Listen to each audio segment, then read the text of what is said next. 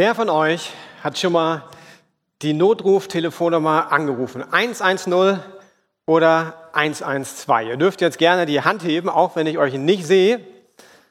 Allerdings muss ich gestehen, obwohl ich lange Kinder- und Jugendpastor war, ich habe vorher nachgedacht, ich habe noch nie 110 oder die 112 gewählt. Aber meine Frau hat vor einigen Jahren genau diese Telefonnummer wählen müssen. Und zwar haben wir renoviert, wir haben den Flur abgezogen, morgens und nachmittags den Boden mit Maschinen.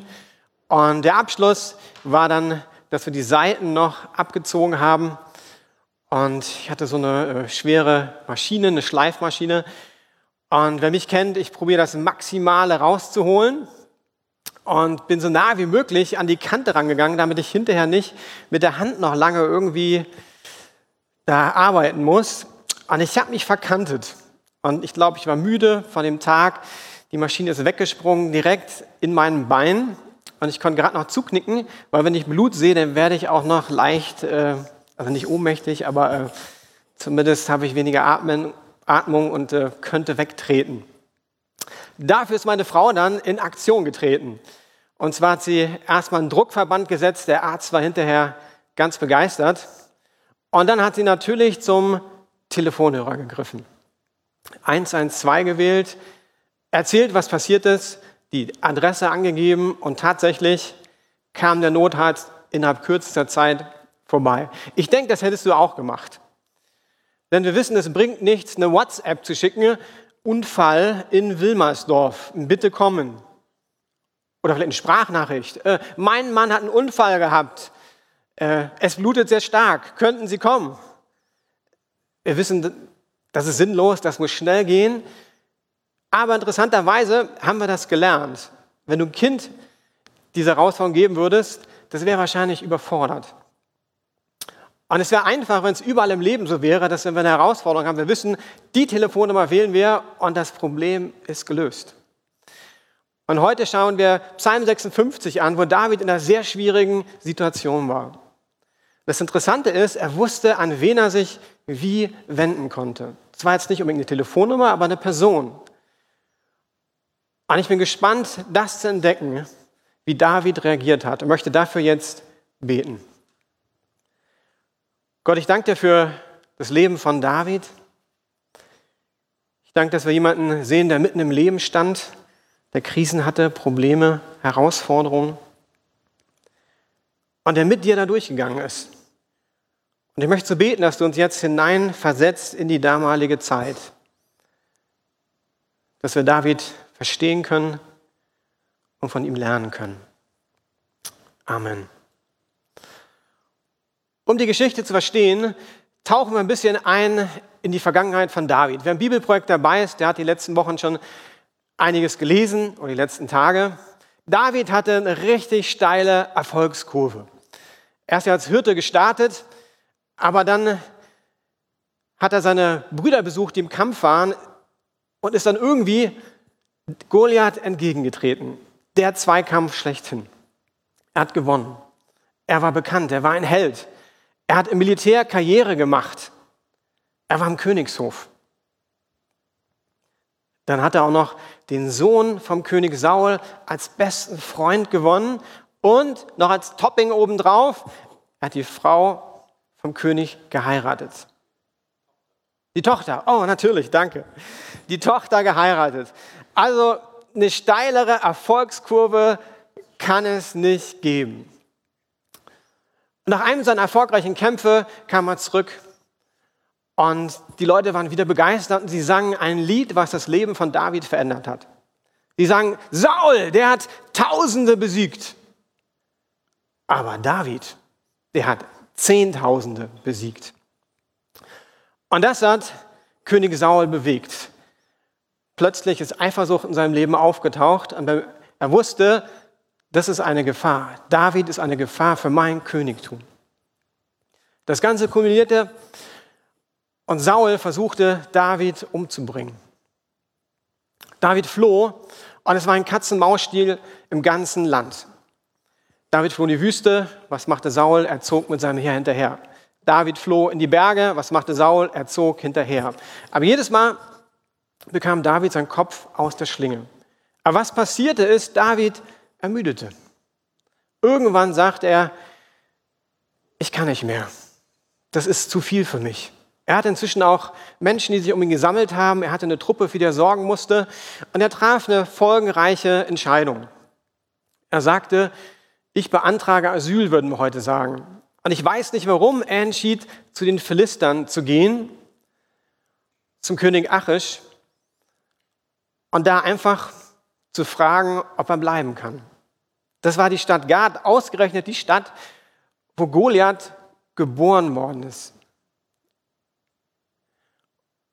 Und dann schauen wir mal, was passiert ist. 1. Samuel 21, 11 bis 13. So floh David weiter vor Saul und ging zu König Achish von Gad. Doch dessen Diener sagten zu Achish, ist das nicht David, der König des Landes? Ist das nicht der, zu dessen Ehre das Volk getanzt und gesungen hat? Saul hat Tausende getötet, aber David hat Zehntausende. David hörte diese Worte und fürchtete sich vor der Reaktion des König Achish. Ich weiß nicht, ob ihr als Kind Mühle gespielt habt. Ich war manchmal frustriert als Kind gegen meine Eltern oder Brüder zu spielen, weil da gab es was, was Zwickmühle heißt. Und ich war nicht gut genug, diese Zwickmühlen zu verhindern. Das heißt, du probierst dein Bestes und dann gab es diese blöde Zwickmühle. Und du konntest nichts machen, der Spieler wurde hin und her geschoben und die Wahrscheinlichkeit, dass ich verliere, stieg von Moment zu Moment. Und David war in der Zickmühle. Auf der einen Seite König Saul, auf der anderen Seite König Achish. Jeden Tag konnte er damit rechnen, verhaftet zu werden, ja sogar getötet zu werden. Und das ist der Hintergrund, den müssen wir uns bewusst machen, wenn wir den Psalm lesen. Und ich möchte euch wieder ermutigen, steigt in den Text ein, weil das wird uns helfen, ihn tiefer zu verstehen. Psalm 56. Ein Psalm Davids aus der Zeit, als die Philister ihn in Gad ergriffen hatten. Nach der Melodie Taube auf fernen Eichen zu singen. Und ich frage mich dann immer, was das für eine Melodie war, aber äh, das wissen wir nicht, ist auch nicht so wichtig. Und er beginnt den Psalm, Gott sei mir gnädig, denn ich werde von Menschen verfolgt. Den ganzen Tag bedrohen mich meine Gegner. Meine Feinde verfolgen mich. Und viele greifen mich offen an. Doch wenn ich Angst habe, vertraue ich dir. Gott, ich preise dein Wort und vertraue auf dich. Warum sollte ich mich fürchten? Was können mir Menschen anhaben? Dauernd verdrehen sie mir meine Worte und überlegen den ganzen Tag, wie sie mir schaden können. Sie tun sich zusammen und beobachten jeden meiner Schritte, weil sie eine Gelegenheit suchen, mich zu töten. Lass sie nicht mit ihrer Bosheit davonkommen, sondern wirf sie in deinem Zorn nieder, o oh Gott. Du zählst alle meine Klagen. Sammle alle meine Tränen in einem Gefäß. Du hast auch jeder einzelne in deinem Buch festgehalten. An dem Tag, an dem ich dich zur Hilfe rufe, werden meine Feinde sich zurückziehen. Denn eines weiß ich, dass du Gott auf meiner Seite stehst. Gott, ich preise dein Wort. Ja, Herr, ich preise dein Wort. Ich vertraue auf Gott. Warum sollte ich mich fürchten? Was können mir Menschen anhaben?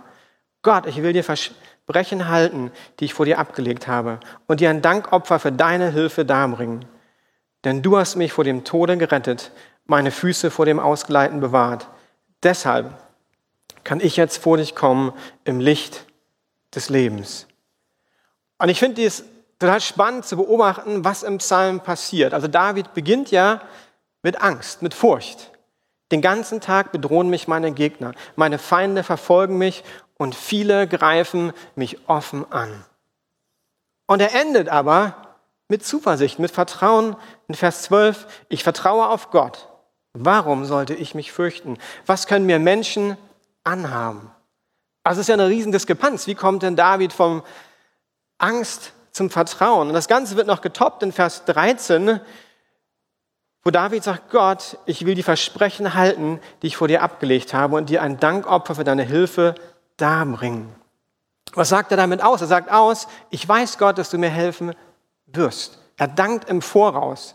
Also da ist so eine Veränderung in David zu sehen, dass die spannende Frage ist, wie ist die denn jetzt passiert? Von Angst zur Zuversicht. Wir steigen mal ein an den Anfang des Psalms. Gott sei mir gnädig. Das ist ein ganz einfacher Satz, der sehr viel ausmacht. David kommt an den Punkt, wo er weiß, ich kann nicht mehr weiter. Er hat ja alles probiert. Er hat seinen letzten Schachzug gemacht. Er sagt, ich laufe über zu den Feinden. Vielleicht nehmen die mich auf, Asyl beantragen. Gescheitert. Er merkt, ich kann nicht mehr. Er sucht Hilfe bei Gott und sagt, Gott, sei mir gnädig. Menschen verfolgen mich, ich habe Angst. David wird ehrlich, ehrlich vor Gott. Ich habe Angst. Er eiert nicht rum, sondern sagt Gott ganz frei heraus, wie es ihm geht. Rick Warren sagt, wenn du Gott gegenüber ehrlich bist, wird sich dein Fokus verändern. Egal wie groß deine Probleme sind, wirst du der Gnade Gottes begegnen. Ich glaube, Ehrlichkeit ist der Punkt, wo Gott uns begegnen möchte. Und ich weiß nicht, wie es in den letzten Wochen ergangen ist mit all den Herausforderungen. Ich glaube, ein Schlüssel ist, wie David, erstmal zu sagen, Gott, ich kriege das nicht hin. Ob das Homeoffice ist, ob das Unterricht mit den eigenen Kids ist, ob das viel zu Hause sein ist, ob das der Computer ist, wo Serien sind, Pornografie. Sagen, Gott, ich brauche deine Gnade, ich kriege es nicht hin. David gibt uns einen Startschuss, der optimal ist, um ins Gebet zu kommen. Und er ist total ehrlich. Und ich will dich ermutigen, sei ehrlich über die Herausforderungen, die du hast. Wir beginnen das Bibelprojekt. Sei ehrlich Gott gegenüber, aber auch in Kleingruppen. Dass du ehrlich bist, wie geht es mir eigentlich? Letzte Woche hatten wir unsere erste Kleingruppe, wo ich dabei war beim Bibelprojekt. Und das war ähm, ein guter Start, würde ich sagen. Man muss sich natürlich erstmal daran gewöhnen. Und zum Schluss sind wir in noch kleinere Gruppen gegangen, zu dritt. Und eine Frage vom Bibelprojekt ist, was nehme ich für nächste Woche mit? Wir sind still geworden, haben einfach auf Gott gehört. Mein Empfinden war, dass ich in dieser Woche jeden Tag bewusst Zeit nehmen soll, auf Gott zu hören. Und ich schreibe das manchmal auf, nennt man das Schreibgebet, dass ich meine Gedanken aufschreibe und dann stille werde und Gott frage, was hast du zu sagen? Und da gab es einen Moment, wo ich gemerkt habe, boah, ich bin ehrlich geworden, und Gott ist mir irgendwie begegnet. Das war nichts Dramatisches, nichts Großes, aber es gibt so einen Punkt, wo ich so empfunden habe in meinem Leben, ich renne immer wieder an die Wand. Und ich habe das Gott gebracht, einfach ehrlich, meinen Frust und wie es mir geht. Und sofort kam mir der Bibelvers, mit meinem Gott kann ich über Mauern springen. Aber dann kam ein zweiter Aspekt und ich merkte, das ist der, wo Gott zu mir redet. Er sagte, Gott, sagte Klaus, lass uns gemeinsam diese Mauer abtragen. Und das habe ich jetzt nicht erwartet. Ich mag viel lieber mit Gott über Mauern springen. Aber es war relativ klar, dass Gott mir sagte, pass auf Klaus, ich möchte diese Mauer mit dir abtragen. Da war Ehrlichkeit, Demut, wo ich merkte, ich krieg's nicht hin und bin in dem irgendwie Gott begegnet. Und genau das passiert David hier. In Vers 5 finde ich einen Schlüsselvers, da steht Gott, ich preise dein Wort und ich vertraue auf dich. Letzte Woche gab es einen Moment bei Rüdigers Predigt, wo ich auch innegehalten habe, wo David gesagt hat, Gott lehre mich Ehrfurcht vor dir, Gottesfurcht. Da dachte ich, ja, das ist ein Gebet, das spreche ich nicht so oft. Und hier bin ich wieder hängen geblieben, da ist diese Krise in Davids Leben und was sagt er? Gott, ich preise dein Wort und vertraue auf dich. Ich preise dein Wort. Was heißt das überhaupt? Ich habe mal nachgeschaut. Preisen bedeutet jemanden oder etwas überschwänglich loben, dessen Größe bewundern, anerkennen, die Vorzüge einer Person oder Sachen begeistert hervorheben, eben rühmen oder loben. Und mitten in dieser Situation sagt David, Gott, ich rühme dein Wort. Ich bin begeistert von deinem Wort. Ich liebe dein Wort. Ja, was bedeutet das denn? Ich glaube, das bedeutet, dass David begeistert war von Gottes Wort. Wir haben hinten am Mischpult Fleming sitzen. Fleming liebt Samsung-Telefone. Das ist kein iPhone-Fan. Äh, du kannst ihn fragen und er wird dir begeistert von seinem Samsung berichten. Frag Hans-Peter, der wird begeistert von seinem iPhone berichten. Aber beide kennen die Produkte. Das ist nicht so, dass sie denken, öh, iPhone, Samsung, super, sondern die haben sich damit auseinandergesetzt und die schwärmen von dem, was dieses Produkt ausmacht. Das können wir nur bedingt auf Gott beziehen. Gott ist kein Produkt.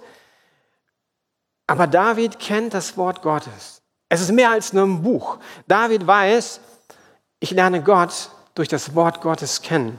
Ich lerne seinen Charakter kennen, seine Persönlichkeit. Und das bewegt ihn. Gott stellt sich in seinem Buch vor. David kennt die Zusagen Gottes. Und das sagt er aus, wenn er sagt, ich lobe Gottes Wort. Ich will mich auseinandersetzen mit dem, was Gott mir zugesagt hat. Ich will mich auseinandersetzen mit, wer Gott ist in dieser Krise. Und für mich ist das so wie, wie ein Fokus, den David setzt, mitten in diese Ängste hinein. Die Ängste sind ja ein Gefühl. Und das Gefühl ist nicht einfach weg. Ich habe meine Kamera mitgebracht und ich kann mit der Kamera so einen Weitwinkel haben, dann gucke ich und ich kann wunderbar euch alle sehen, zumindest die im Saal sind. Aber ich kann jetzt nicht eine einzelne Person irgendwie stark fokussieren, das ist einfach schwierig. Aber ich kann das Objektiv wechseln. Es gibt ja dann sowas, was sich Zoom nennt, also nicht jetzt äh, die Kommunikationsmittel Zoom, sondern äh, ein Zoom für die Kamera. Und jetzt ist es gar kein Problem mehr, eine Person wirklich nah ranzukriegen. Und ich glaube, genau das macht David in diesem Moment. Er fokussiert sich auf Gottes Wort. Er fokussiert sich auf die Frage, wer ist Gott? Was ist sein Charakter? Und da gibt es zwei Aspekte, die er hervorhebt. Vers 9. Gott, du zählst alle meine Klagen. Sammle alle meine Tränen in einem Gefäß. Du hast doch jede einzelne in deinem Buch festgehalten. Ich bin nicht so der Poet, muss ich ehrlich sagen, aber selbst das Bild hat mich angesprochen. Gott sieht jede einzelne Träne. Ich denke, viele weinen ja gerade in Deutschland im Verborgenen und Gott sagt, ich sehe jede einzelne Träne. Ich weiß nicht, wie für dich die letzten Wochen und Monate waren, aber wenn du geweint hast, zu Hause, im stillen Kämmerlein, hat Gott das gesehen. Und das wusste David. Gott sieht jede Träne. Und David sagt, sammle alle meine Tränen in einem Gefäß. Gott weiß, diese Tränen fallen scheinbar in ein Gefäß, was Gott sammelt. Er sieht David. Er übersieht ihn nicht. Jede einzelne Träne ist in deinem Buch festgehalten. Und plötzlich beginnt sich in David was zu verändern. Er schaut nicht auf sein Gefühl, auf die Angst, er schaut auf Gott. Er sagt, Gott sieht mich. Jede Träne. Wenn du allein gewesen bist in den letzten Wochen, Gott hat dich gesehen. Er sieht mich und dich und egal wie es dir heute geht, er hat dich nicht vergessen. Und das will ich euch zurufen, wo immer du bist. Und ich bin mir sicher, einige haben wir vergessen in den letzten Wochen als Gemeinde. Ihr wurdet nicht angerufen und das tut mir leid, aber ich will euch heute zurufen, Gott hat dich gesehen. Jede Träne, jeden Moment, wo du alleine warst. Er sieht dich. Greg Laurie, amerikanischer Pastor, sagt, Gott sieht uns. Er liebt uns so sehr, dass er seine Augen nicht von uns abwenden kann. Wir verlieren vielleicht aus den Augen, Gott aus den Augen. Aber er hat uns immer im Blick. Also du und ich, wir mögen vielleicht Gott aus den Augen verlieren, aber Gott behält uns im Blick. Anders bringt Davids Herz zur Ruhe. Er weiß, Gott hat ihn im Blick.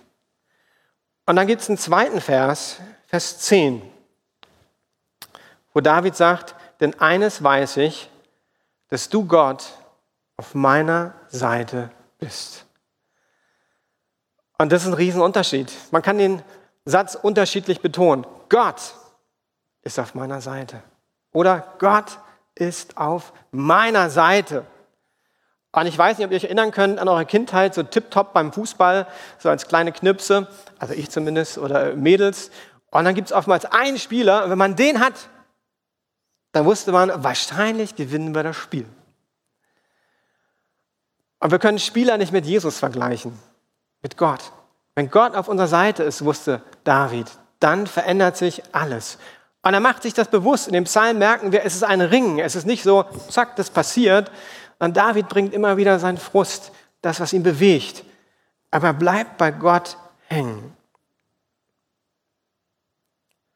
Aus Angst entstand Vertrauen. Und David kann sagen, warum sollte ich mich fürchten? Was können mir Menschen anhaben? Ich glaube, das war ein innerer Prozess. Wir lesen zwar nur im Psalm, aber ich weiß, wie viele Tage das ging, wo David sich mit Gottes Wort, seinen Verheißungen auseinandersetzte, sein Herz verändert wurde. Und er merkte, da kommt eine Ruhe in sein Herz und er kann wieder sagen, ich vertraue meinem Gott. Und der Satz erinnert uns an einen Satz von Paulus, die sind fast identisch, obwohl David ja nicht wusste, dass später Paulus es ausschreiben wird. Paulus schreibt in Römer 8, 31, Vers 32, was kann man dazu noch sagen? Wenn Gott für uns ist, wer kann da noch gegen uns sein? Gott hat nicht einmal seinen eigenen Sohn verschont, sondern hat ihn für uns alle gegeben. Und wenn Gott uns Christus gab, wird uns mit ihm dann nicht auch alles andere geben? Also Paulus kommt zum gleichen Schluss wie David. Er formuliert es nur etwas anders. Wenn Gott für uns ist, wer kann dann gegen uns sein? Und die Begründung, die liebe ich von Paulus. Er sagt, Gott hat uns in Christus alles gegeben. Er kann uns nicht mehr geben. Und mit dem sagt er aus, ich werde für dich sorgen. Ich werde für dich sorgen. Und das möchte ich aussprechen, gerade über die nächsten Wochen. Ich weiß nicht, wie es bei dir, bei mir, bei uns weitergeht. Aber eins weiß ich, dass Gott uns sieht und dass Gott mit uns ist. Und das sollte unsere Perspektive verändern. Das Interessante bei David war, seine Situation hat sich nicht sofort verändert, zumindest nicht in dem Psalm. Es gibt einen anderen Psalm, der ein Dankpsalm ist nach der Situation, aber hier sehen wir nicht, dass sich irgendwas verändert hat. Das heißt, obwohl die Situation schlecht aussieht, begegnet Gott David. Und er merkt, ich kann meinem Gott vertrauen. Ich denke, für viele von euch sind diese Aspekte nicht neu. Für mich, um ehrlich zu sein, auch nicht. Aber mich hat bewegt, dass David in der Krise zu seinem Gott gegangen ist und er ist dran geblieben. Er ist ihm begegnet. Und so oft merke ich, entweder ich gehe erst relativ spät zu Gott oder aber ich gehe zu Gott, aber ich bleibe nicht dran. Ich erzähle ihm vielleicht, wie es mir geht, dann höre ich irgendwann auf und ich komme nicht an den Punkt, zur Ruhe zu kommen. Gottes Wort wirken zu lassen oder stille zu werden, einfach zu hören, Gott, was möchtest du sagen? Und David, das sehen wir in dem Psalm immer wieder, er bleibt dran, er dringt durch. Und das ist meine Ermutigung, dass wir zu Gott kommen, dass wir ehrlich werden, dass wir Ängste, Probleme eingestehen, aber dann dranbleiben, uns in Gottes Charakter bergen, in Gott, wer Gott ist. Und mit dem Telefon 112 oder 110 wissen wir ganz easy, da bekommen wir Hilfe. Mein Empfinden war, dass für David das wie eine zweite Haut geworden ist, sich an Gott zu wenden, automatisch. Und das ist mein Gebet für uns als Gemeinde, dass es nicht mehr ungewöhnlich ist, sondern wir machen es automatisch, diesem Gott zu kommen, dran zu bleiben, ihn zu begegnen. Wie sieht das in deinem Leben aus? Und du brauchst keine Lebenskrise, um diese Prinzipien anzuwenden. An wen wendest du dich, wenn du herausgefordert bist? Wie nimmst du zu Gott Kontakt auf? Ich glaube, es braucht gar nicht immer eine halbe Stunde, sondern es braucht den Moment, um innezuhalten. Ich kann in einer Minute beten und sagen, Gott, sei mir gnädig. Ich pack das nicht. Ich bin ärgerlich, ich bin überfordert. Aber du bist in diesem Moment bei mir und ich vertraue dir. Amen. Das Gebet war ungefähr eine Minute. Das kannst du bei der Arbeit beten, das kannst du beim Homeschooling beten, äh, das kannst du am Fahrrad beten, das beinhaltet alle Aspekte, die wir in dem Psalm sehen. Ich möchte euch ermutigen, lasst uns das Wort Gottes aufnehmen und inhalieren. Bibelstellen lesen, aufhängen und auswendig lernen. Wir haben immer das Kuhbeispiel. Ich komme ja vom Land, also Kleinstadt zumindest, von daher kenne ich äh, Kühe, die wiederkauen. Und es ist ein bisschen komisch das Beispiel, aber eine Kuh muss halt irgendwie ihr Futter äh, verdauen. Und lasst uns jetzt gerade während des Bibelprojekts wirklich das Wort Gottes nehmen und immer wieder Dinge verdauen. Lass uns ehrlich werden, füreinander beten und uns gegenseitig ermutigen. Ich bitte die Band nach vorne zu kommen und wir wollen eine Zeit haben, wo wir das Ganze probieren, einfach praktisch runterzubrechen. Und ich weiß, ich war letzte Woche auch nicht in der Gemeinde, sondern vor dem Bildschirm. Das ist ein bisschen komisch alles. Und trotzdem gibt es so einen Bibelvers, wo zwei oder drei in meinem Namen versammelt sind, da bin ich mitten unter ihnen. Und deshalb weiß ich, Gott ist in diesem Moment bei dir. Und wir singen jetzt ein Lied, das ist auf Englisch, The Goodness of God, wo es genau darum geht. Und ich möchte gleich mit euch beten. Und meine Bitte ist, nehmt doch mal eure Hände und haltet die einfach so offen vor euch hin. Das kannst du im Sitz machen, kannst gerne aufstehen, wie du möchtest. Und dass du die Augen schließt und dass wir uns einfach eine Minute Zeit nehmen der Stille, wo du genau das tust, was David getan hat. Sag Gott, sei mir gnädig. Sag ihm, wie es dir geht. Und dann halt fest an diesem, Gott sieht mich, Gott ist mit mir, ich möchte dir vertrauen. Vielleicht ist ein erster Schritt, vielleicht folgt noch ein Kampf. Aber mein Empfinden war, dass Gott wirklich zu einigen sprechen möchte, uns ermutigen möchte heute Morgen. Und deshalb möchte ich beten, Gott, dass du jetzt kommst, dass du uns berührst. Und sag Gott einfach jetzt, wie es dir geht. Wenn es dir gut geht, dank ihm. Wenn du Kämpfe hast, erzähl ihm von den Kämpfen. Sei einfach ehrlich.